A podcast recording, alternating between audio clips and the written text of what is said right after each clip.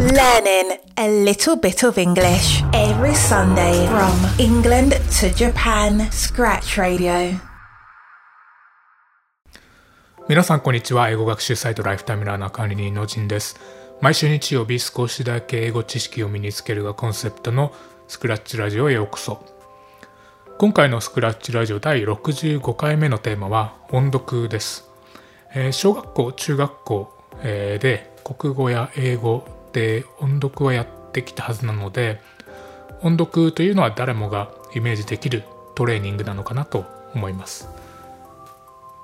ただし、どんな意味やどんな効果があるのかというのを考えながらやっていた人というのは結構少ないと思っていて私ももちろんそうです、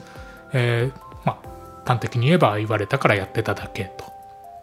えー単語を追って適当に話す時間みたいな感じで考えていました、えー今週の放送では実は高いポテンシャルを秘めているかもしれない近年英語界隈で特に注目されている音読の効果や正しいやり方について解説していきます You are now listening to Scratch Radio, a podcast from lifetimelearner.com. まずは音読の効果についていくつか見ていきましょう一つ目はボキャブラリーの構築に役立つと、えー音読したところで単語なんて覚えられないんじゃないかと。そう思う方もおられるかもしれませんが音読で覚えるのが大切なのではなくて音読してこれまで覚えた単語やフレーズに再開することが重要です。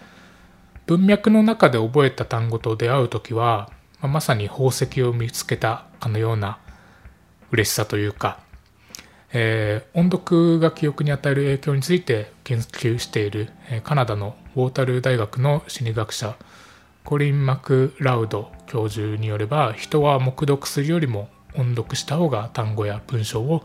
よく覚えているということが証明されているとしています。でマクラウド教授はこれをプロダクションエフェクトと名付けています。私も昔見ていたドラマ「ドラゴン桜」でも生徒が歩きながら単語英単語を覚えていましたよね。声に出して読むことでより自分ごと感が強くその文章と単語がとつながれるみたいな感じでしょうか。私も文章を音読するだけではなくて、えー単語を覚えるときは必ず音読をすべきだと昔から思っていて、まあ、さらに黙読をしているとわからない単語を飛ばしてしまいがちですが音読をすると必ずわからないところでは詰まるので新しい単語やフレーズの発見というのもしやすくなります、まあ、音読には黙読にはないメリットも結構あります。ということです。2つ目がリスニングとリーディングスキルの向上。音読というとスピーキングに効果があるのではと思われる人も多いかもしれませんがどちらかというとリスニングやリーディングに効くトレーニングです。音読をすることで読んだり聞いたりしたものをより意識するようになって正しい文法や文の構造などを見極められるという感じです。また黙読より音読の方が物語に物語により感情移入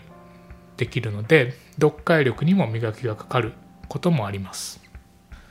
3つ目は集中力が上がるです。音読をする際は単語を理解して発音するための集中力が必要になるので結果的に集中力の向上につながる可能性があります、えー皆さんも音読をしている最中に気が散るっていうことはあんまりないと思いませんか？音読をしている時は頭の中で単語の発音とその意味の両方に集中しているので雑念というのは生まれにくいと。さらに発話をするので頭だけでなくて体も使うので最大限の集中力を投下できる、えー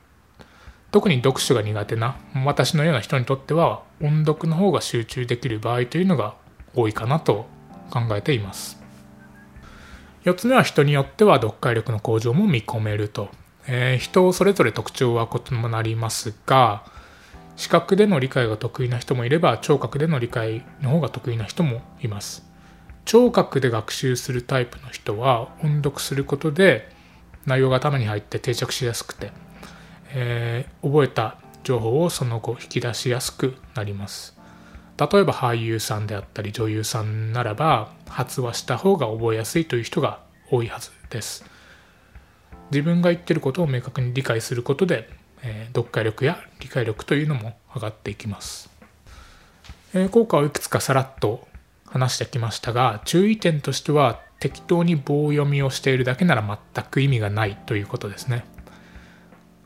えー、ここまではポジティブな効果を紹介してきたわけですが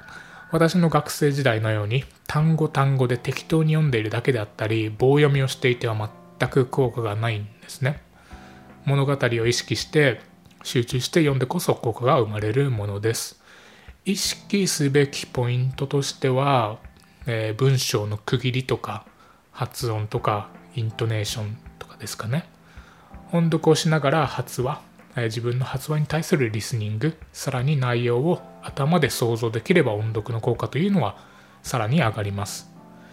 えー、それでは次はやり方の方に移っていきます、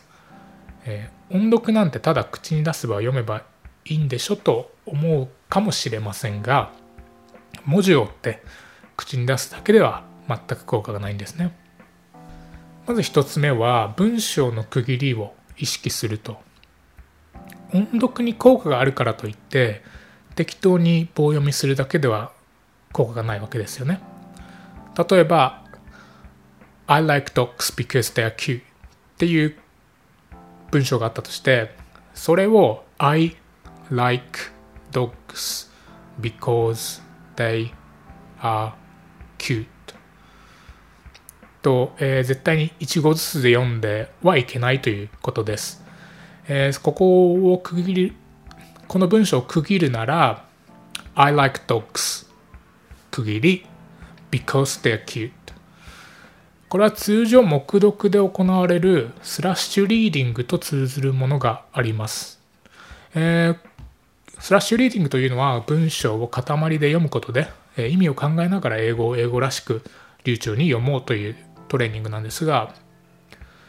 えー、スラッシュリーディングに関してはちょっと今日の話とは違うので、えー、詳しく解説の記事を書いてあるので、えー、概要欄からぜひ気になる方は見てみてください。次はカンマフルストップ接続詞の前で一時停止と。先ほど紹介したスラッシュリーディングというのは塊を意識しながら読むために使うものなんですがそれに加えてカンマ、フルストップ、接続詞の前、例えば and や because では一時停止をして息継ぎをするとスムーズに音読ができます。慣れたら別にそこそこまで考える必要はないんですけど最初はこういうルールを決めておくと強制的にどんどん自然になっていって慣れることができます。3つ目はイントネーションを意識する英語らしい音読を実現するにはイントネーションに対する意識ももちろん重要ですやや大げさでありながら、えー、完璧な例っていうのはやっぱり英語のニュースキャスターのような読み方ですかね。抑揚をつけてうまくしゃべる練習としては、えー、講演家のような身振り手振りを真似てみるという、まあ、裏技でもないですけど、えー、方法もあります。体を使いながら文章を生かすように読むっていう側面は、まあ、何にせよ音読において非常に重要になります。で、何度も繰り返しになりますが、棒読みというのは、えー、生きた英語とは、え生きた音読とは言えないので、絶対に棒読みにならないようにというところを気をつけるのが一番ですかね。次は自信を持って力強く大きめの声でえー、一人で音読をして大きな声で話すのは恥ずかしいという気持ち、分かります。わかるんですが、別に誰かに見られているわけではないですし、こういう心理的障壁を突破すると、英語の勉強っていうのはさらにはかどるものなんですよね。極論英語なんてただの言語なので、こういう障壁突破の積み重ねでどんどん自信が持てるようになると。えー、なのでボソボソ声で音読をしてもあんまりメリットがないなというのが事実としてあります。で英語というのはただのコミュニケーションツールでしかないので実際のコミュニケーションを想定してハキハキと大きな声で自信を持ってというような側面を意識して音読をしていれば心理的な面で間接的にスピーキングにも効果があります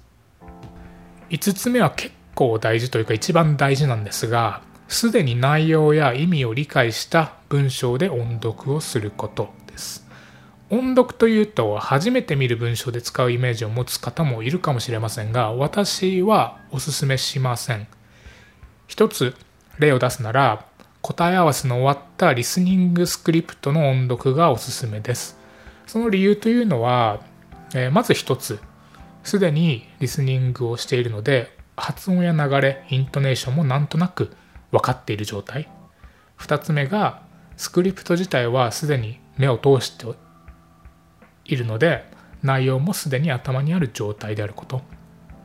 3つ目が何もわからない状態で適当に棒読みをしてしまう可能性っていうのが激減するです。例えば TOEIC、IELTS、TOEFL、英検みたいな、えー、試験対策に向けて音読を活用したい場合は問題集のリスニングを終えた後にリスニングスクリプトを音読するのをとてもおすすめです。手元に音源があるっていうのは音読や発音に慣れていない場合すごい大きなメリットになるんですよね。で音読を終えたらさらにシャドーイングだったりリピーティングだったりオーバーラッピングみたいなのにも簡単に移行ができるんですよね、え逆を言うと試験対策にかかわらず初見の文章を音読するのは絶対にお勧めしません、えー、やっぱり概要や各単語の意味だったり文構造っていうのは、えー、少しでも理解した上で音読はやっぱり行うべきだと思うんですね。やっぱり意味のわからない文章をただ単に字を追って行う音読には全く効果も意味もないからですね。母国語ではない。英語だからこそ一度内容を取った上での音読の方が効果的です、えー、やっぱりこの部分が今日の放送で一番大事なところかなと思っております。そんな感じで今回は意外にも効果があるかもしれない音読トレーニングの効果ややり方についてご紹介してきました。ブログ記事でも詳しく書いていますので気になる方はぜひ概要欄にリンクがありますのでご覧ください今週の放送はここまでです聞いていただきありがとうございますそれでは皆さんいい週間をお過ごしください I'll see you next Sunday. Bye. Thank you for listening to Scratch Radio. Have a great week ahead.